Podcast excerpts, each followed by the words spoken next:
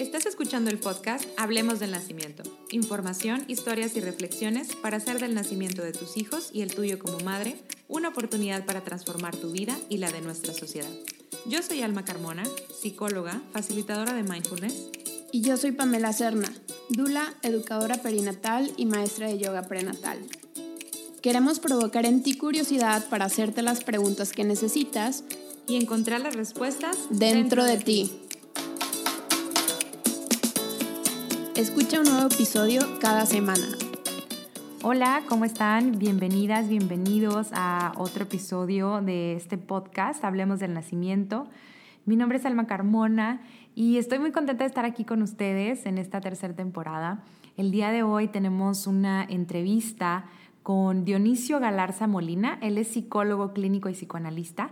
También es profesor e investigador de la Facultad de Medicina de la Universidad Autónoma de Nuevo León, donde se enfoca en la formación de especialistas en salud mental y también es fundador del Centro de Especialistas en Salud Emocional, en donde tiene su práctica privada aquí en San Pedro, en Nuevo León.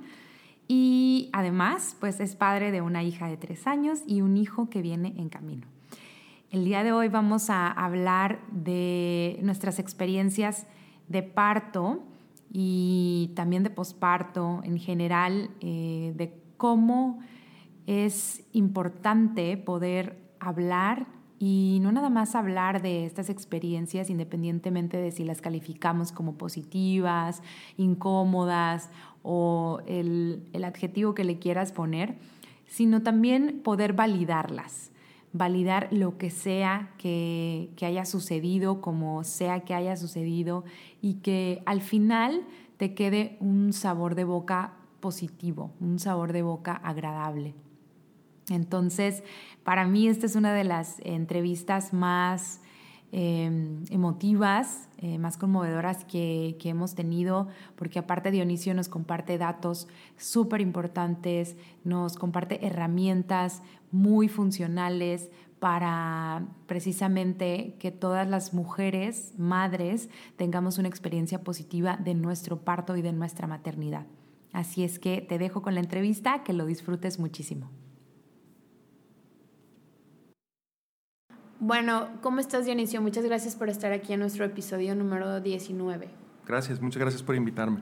Estamos aquí Alma y yo, yo soy Pamela Serna y bueno, como ya les dijimos en la introducción del episodio, Dionisio está invitado aquí para platicar acerca de las experiencias difíciles que podemos encontrarnos en el embarazo y en el momento del nacimiento de nuestros bebés. Em, y pues empiezo, Dionisio, con esta pregunta.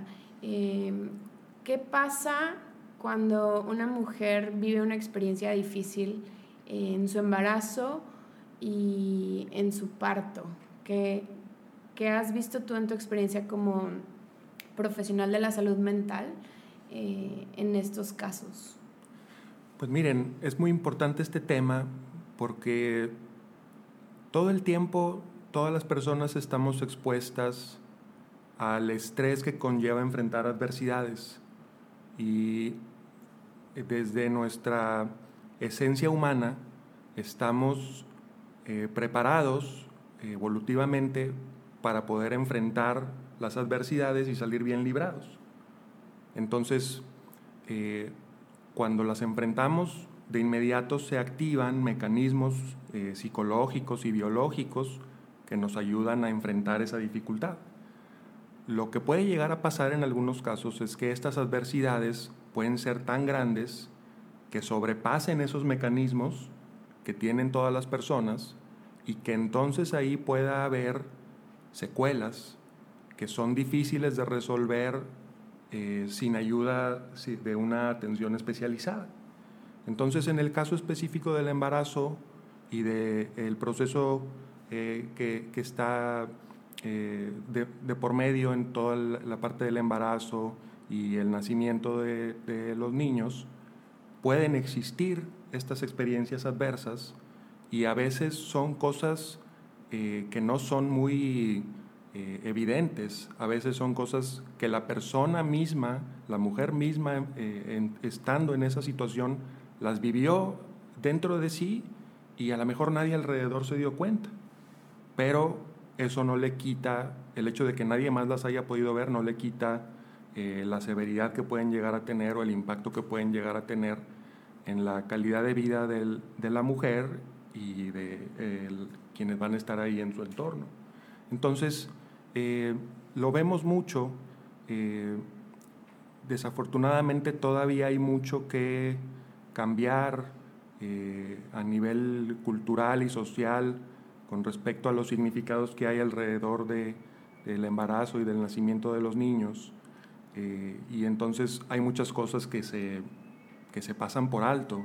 O que no se dicen, ¿no? Que, que, nos da pena compartir, que no queremos decirle a las, o sea, incluso a nuestra pareja, que, que vivimos algo difícil y nos quedamos calladas, ¿no? Es como dices, culturalmente las mujeres nos quedamos calladas muchas cosas y alrededor del nacimiento lo escuchamos muchísimo, Alma y yo, ¿cómo voy a decir que estuvo feo o que estuvo difícil o que me la pasé mal cuando tengo un bebé perfectamente sano que tengo que cuidar? Entonces, ¿qué, cómo, qué mal agradecida voy a parecer si me quejo o si comparto que fue algo no grato lo que acabo de vivir? Así es, y eso que estás diciendo es muy importante porque el resultado final de eso es que esta persona, esta mujer que está en esa situación que acabas de describir, termina cayendo en una cuestión de invalidar su propia experiencia emocional. Eh, y, eso, hablábamos ahorita del, entorno eh, cultural que hay alrededor de este tema, eh, se puede prestar para que el entorno mismo tienda a ser invalidante de estas experiencias y eso da como resultado que la misma mujer en esa situación termine debatiéndose en estaré yo bien o estaré mal y todos los demás tendrán la razón. Y muchas veces, eh, desafortunadamente, el resultado final de eso es que la misma mujer se termina autoinvalidando también. Y, y yo iría un poco más allá porque también como madre, eh, si no valido mis experiencias y mis emociones respecto a una, un evento, también es algo que después podemos ir transmitiendo de forma de vida a nuestros hijos y a nuestras hijas, ¿no? Este, y, y lo veo mucho como, no sé si, si, si ustedes profesionales de la salud mental lo vean, pero en generaciones anteriores a la nuestra, donde mucho menos se hablaba de esto, es muy común que nuestros padres, nuestros abuelos se la pasaran invalidando emociones propias y de los demás y justo nos estamos encontrando eh, estas generaciones en que estamos recuperando estas experiencias, resignificándolas y queriendo hacer las cosas diferentes. Pero si no las observamos y si no las eh, hablamos, las hablamos, las reconocemos, van a seguir quedándose ahí.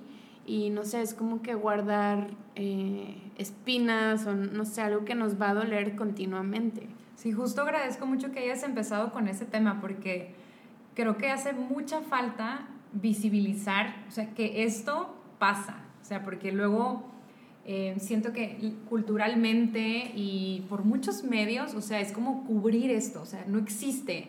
Y no nada más en la maternidad, o sea, ahorita estamos hablando del caso de de, de la maternidad en específico, pero como el, en este afán por como taparlo, creo que tiene efectos totalmente opuestos a lo que, no sé, inconscientemente queremos hacer, ¿no? De que, bueno, si lo tapo, si no lo hablo, va a desaparecer. Pero no sé, tú, tú, tú dime y hacia allá va mi pregunta, ¿no? O sea, ¿cuáles son estas consecuencias? O sea, ¿qué pasa de que lo cubro, no lo hablo, mejor me lo guardo? Claro, eh, lo importante aquí es pensar que cuando una consecuencia adversa genera este tipo de situación, eso va a llevar consigo cambios en cómo funciona esta persona a nivel psicológico, pero sobre todo y más importante, va a conllevar cambios también a nivel físico, a nivel de su cuerpo. De hecho, muchas veces la primera manifestación que vamos a tener de que hubo estas consecuencias adversas posterior a eh, un nacimiento eh, no son eh, necesariamente signos de cambios a nivel emocional o psicológico, muchas veces empiezan siendo a nivel de dolencias físicas. Mm. Entonces, las personas empiezan, yo, yo he conocido innumerables casos en, en, ese, en esa índole, que las mujeres empiezan a ir a consultas médicas y las revisan y les hacen estudios de sangre y las mandan para un lado y para el otro y eso también muchas veces se presta para eh, eh, reforzar el, el dolor que, que, generó toda esta experiencia. Lo único que se, para lo único que se presta si un médico no tiene esta noción de tener en cuenta todos estos factores desde una perspectiva más allá de lo médico, se va a prestar para que el mismo trato del médico pueda reforzar eh, esta invalidación, por ejemplo. Y, y, y, entiendo que las mujeres hagamos esto porque lo que queremos es una pastilla que me quite el dolor, o sea, que desaparezca esto a lo que no le puedo poner nombre, porque puede ser que, y creo que en muchísimos casos es desde la inconsciencia, o sea, ni siquiera, como dices, ni siquiera me doy cuenta que me pasó algo. Y, y ahí le veo todo, toda la importancia al tipo de, información que nosotros compartimos en nuestros cursos para que las mujeres sepan cómo se puede construir una experiencia positiva alrededor del embarazo, del nacimiento de los hijos, de la crianza, y poder distinguir cuando esa experiencia se está tornando en algo que puede generar estas secuelas. Estas secuelas. Pero si no nos informamos, si, si seguimos en la ignorancia de muchos temas se van creando estas cosas que después lo que sí quiero es una pastilla o una cirugía o algo que me quite este tal vez dolor físico que realmente se manifiesta tal vez como un dolor físico pero que es profunda, es una herida no, no física, que es una herida, no, sé qué nombre le podríamos llamar a eso. Pues eh, hay que recordar que neurológicamente hablando, el mismo sector de nuestro cerebro que está diseñado para procesar el dolor físico es el mismo también que está encargado de procesar el dolor emocional. Es la misma región del cerebro que se llama la amígdala. Mm. Entonces, muchas veces se traslapan. Mm. Y eso es lo que tú estabas diciendo, que eh, la gente, e, el entorno promueve que se entiendan estas dificultades como dificultades físicas y no necesariamente emocionales, y entonces la misma persona que está dentro de esa experiencia pues se termina convenciendo de que nada más es algo físico y eso termina enterrando más este sufrimiento que va más allá de lo físico y que por lo tanto pues no va a haber una pastilla que lo va a resolver, ¿no? Entonces, definitivamente eso es muy importante. Em, esta, la invitación a, Dionisio a este episodio fue a raíz de una alumna mía de, de yoga prenatal eh, que me compartió su experiencia, este, que durante su trabajo de parto de su primera hija, eh, eh, tuvo mucho, o sea, como que recordó mucho una experiencia difícil de un, un, dolor físico que le llevó a una cirugía de peritonitis, si no me acuerdo mal, eh, donde la pasó muy mal en su primera cirugía. Entonces, como que todo este ambiente hospitalario y el dolor físico que se siente durante el parto le hizo como revivir esa, ese primer episodio en el hospital y, y me contó que, que, justo estaba regresando a un tratamiento y a un acompañamiento con su profesional de salud mental porque revivió esa experiencia. Y, y, bueno, cuento este caso y otro caso que, que, también me tocó acompañar como dula de parto este, a otra mujer en un segundo embarazo, ya en, el trabajo de parto de su segundo bebé, eh, tenía una ansiedad este, muy fuerte, tenía estaba fuera de sí, perdió el control completamente. Este, algo que no es, no es lo normal. Eh, ya teniendo la experiencia de acompañar diferentes mujeres en su trabajo de parto, pues puedo distinguir cuando si hay un dolor que es propio del trabajo de parto, pero esto se veía diferente. Y, y bueno, ahí la solución de los médicos fue ponerle un poco de anestesia, de analgesia, perdón, este, y la mujer sí efectivamente se relajó, este, hasta que me pudo contar algo. Entonces, ya que estuvo más en calma, este, me contó que en el primer eh, parto, con su primer hijo, tuvo una experiencia muy difícil y, y la pasó mal y que justo como volver a tener los dolores del trabajo de parto, le hizo recordar la experiencia de su primer bebé. Y, y, bueno, ahí como que pues yo iba entendiendo cosas, ¿no? Eh, pero justo veo esto, o sea, cómo las experiencias muchas veces en la maternidad se entierran y las queremos guardar para que no me ocupe tiempo para yo poder estar funcionando, operando para mi bebé. Eh, pero hay, hay momentos en los que estas se vuelven a presentar. Y, y cuento esto porque, porque tenemos, eh, pues nuestro, nuestro público son las mujeres que están embarazadas o que, que están a punto de tener a sus bebés o que ya son madres. Y, y quisiera como hablar de lo importante que es hablar de, de, de estos momentos difíciles para poder eh, trabajarlos y que podamos disminuir las secuelas, ¿no? Porque, como decía Alma, pues si las ocultas, se hacen más grandes, ¿no? No, no, sé, no sé qué es lo que pasa con eso, Dionisio, ¿nos puedes contar un poco? Sí, es muy, es muy interesante porque puedo, puedo pensar en esta persona eh, en, esta eh, mujer de la que nos hablas en este momento, puedo imaginarla perfectamente eh, pensando y haciendo su mejor esfuerzo para continuar con su vida, para seguir adelante, para atender a su, a su bebé. Este, muchas veces la misma situación de vida nos pone en, en ese dilema de o enfrento todo esto que yo vengo cargando o me ocupo de las cosas en las que me tengo que ocupar. Eh, y eso, bueno, pues también se va a prestar para este mismo escenario en el que va a haber una autoinvalidación y después eso va a ir cargando consigo todas estas consecuencias.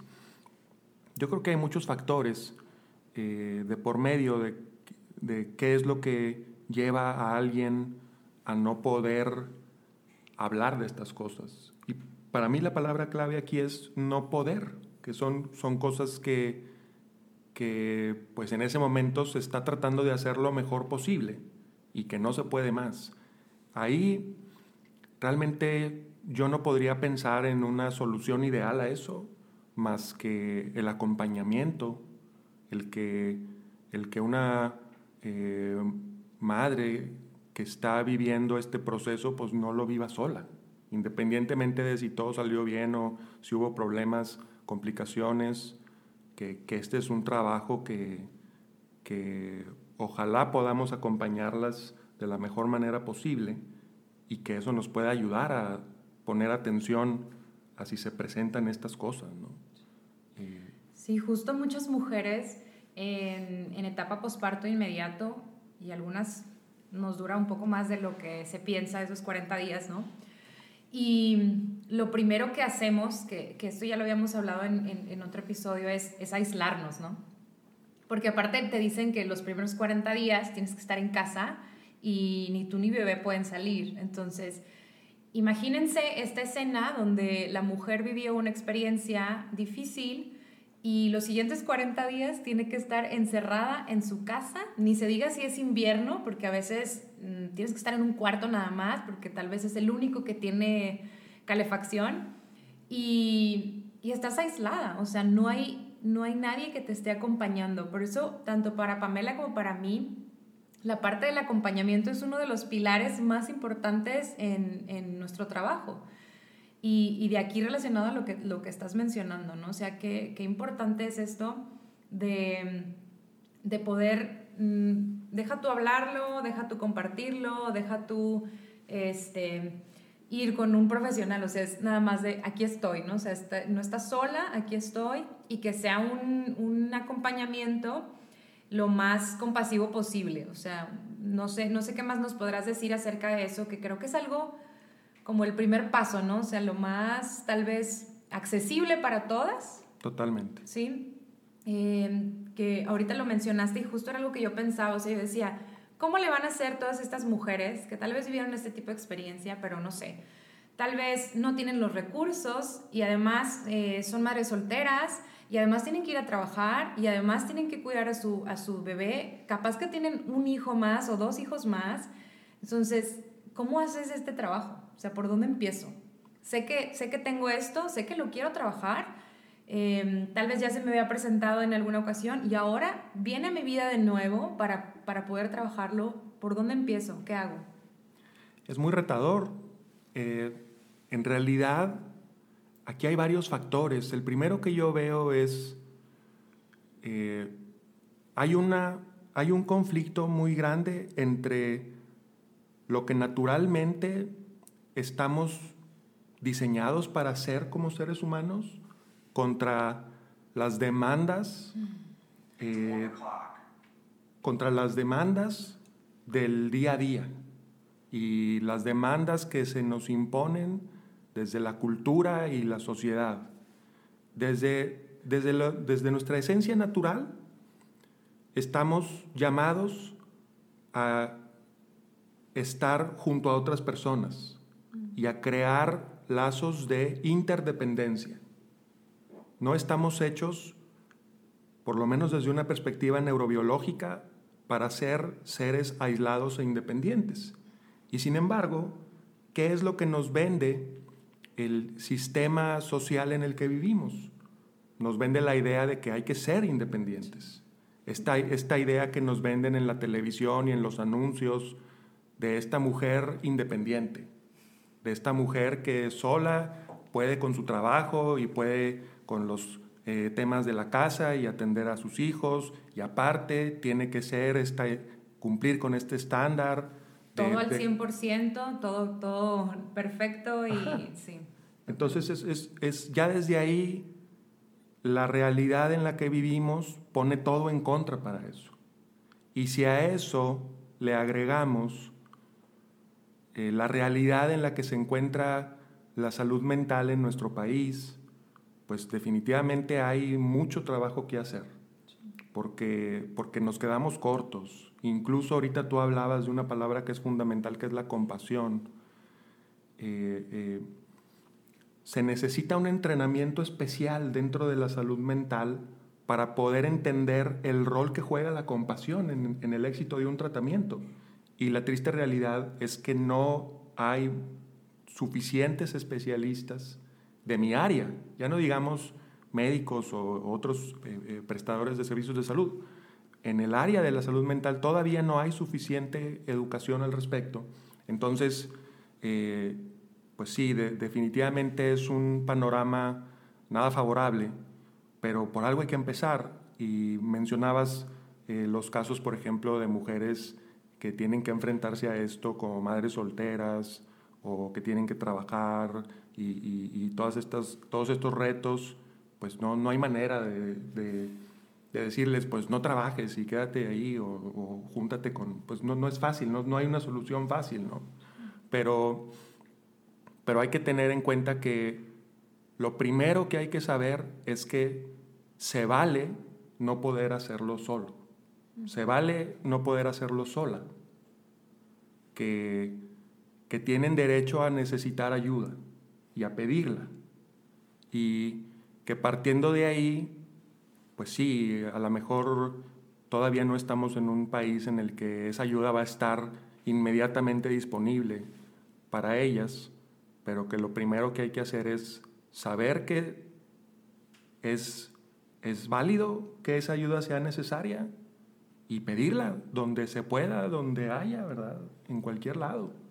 Eh, formando incluso eh, grupos, eh, yo he conocido y seguramente ustedes lo, conocen mejor que yo, de grupos de ayuda, comunidades, círculos de mujeres, la misma familia, etc. Antes decían este, este dicho de se necesita una una villa, se necesita una comunidad para, para criar a un niño, ¿verdad?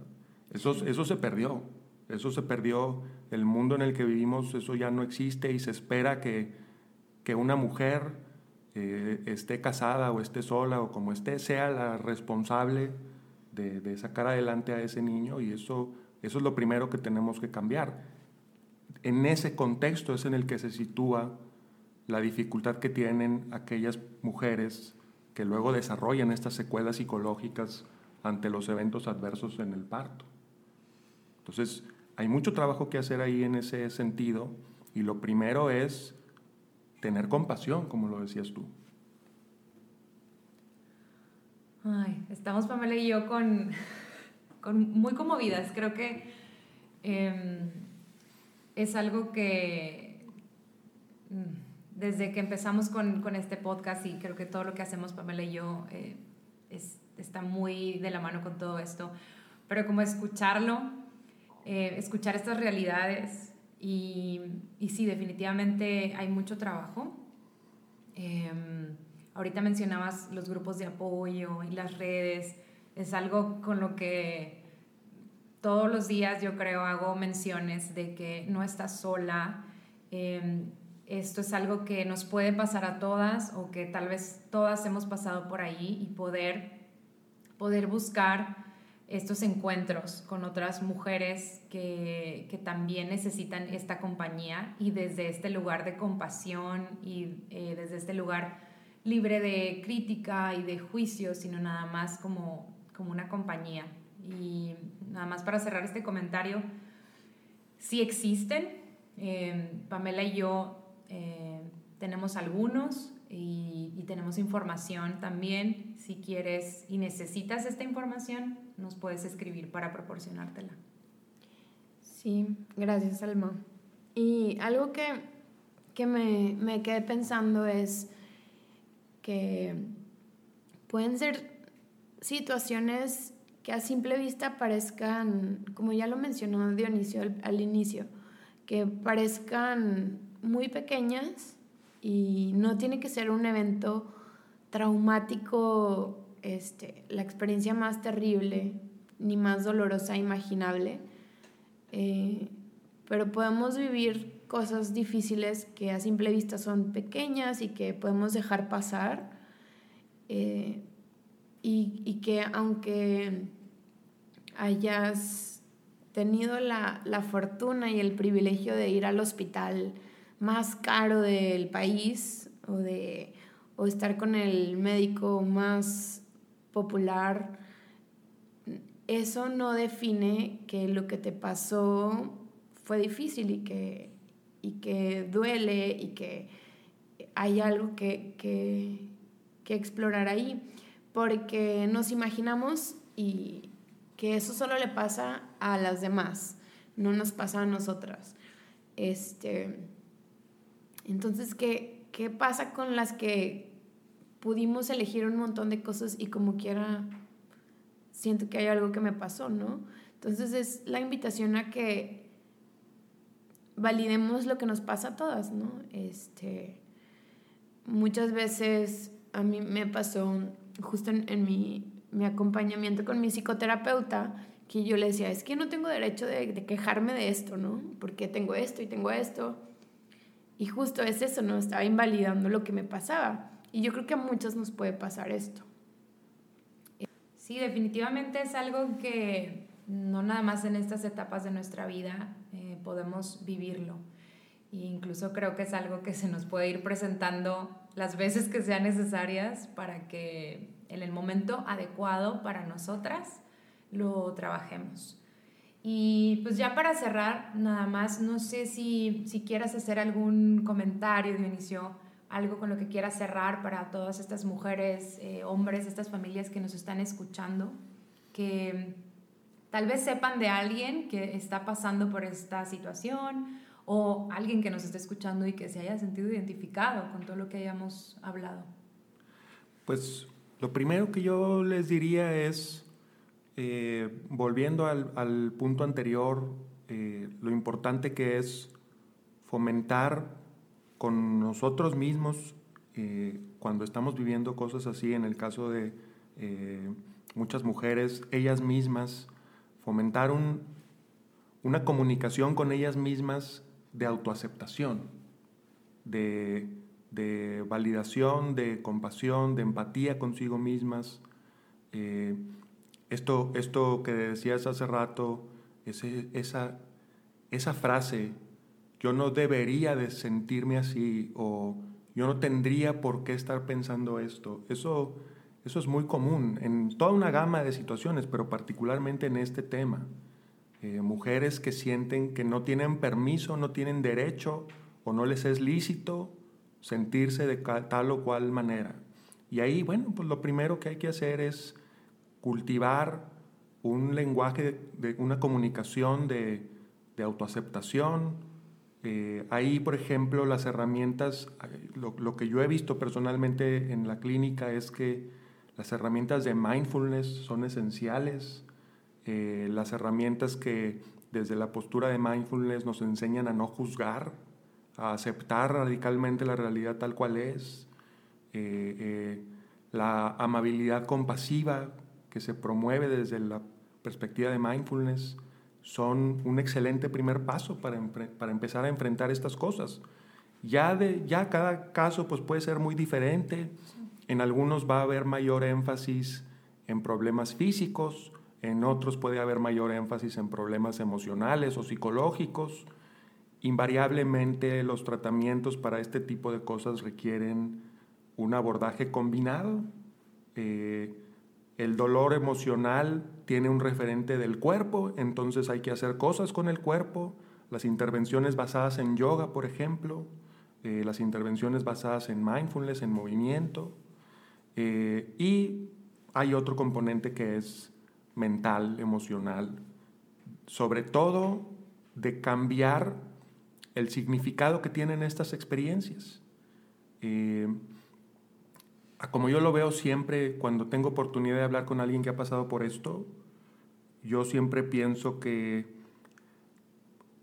podemos ir llevando la narrativa que construimos nosotros mismos de estas experiencias, de sentirnos víctimas impotentes o pasivas de las cosas difíciles que nos pasaron, a eh, heroínas de su propia historia, a poder ver el valor, la fortaleza, eh, eh, eh, la, resiliencia que se requiere para poder pasar por estas cosas y seguir adelante. Y, ahí es donde se puede construir una narrativa diferente, ahí es donde los diferentes abordajes de psicoterapia son valiosos. Entonces, bueno, pues yo me enfocaría sobre todo en eso para comenzar a darle vuelta a una situación como esta. Muchísimas gracias, Dionisio. Creo que eh, es un episodio donde, donde juntamos desde la experiencia de cada uno de nosotros tres que estamos aquí grabando, este, algo que, que permite abrazar estas experiencias y justamente resignificarlas. Eh, y bueno, nos da muchas ideas y, y muchos planes para ver cómo podemos seguir sembrando estas semillas para que las cosas cambien y, y podamos reescribir nuestras historias y encontrar la fortaleza que, que ganamos al, al cambiar, ¿no?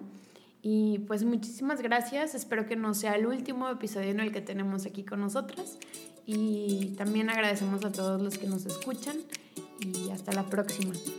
Gracias. Gracias a ustedes, gracias por la invitación. Gracias.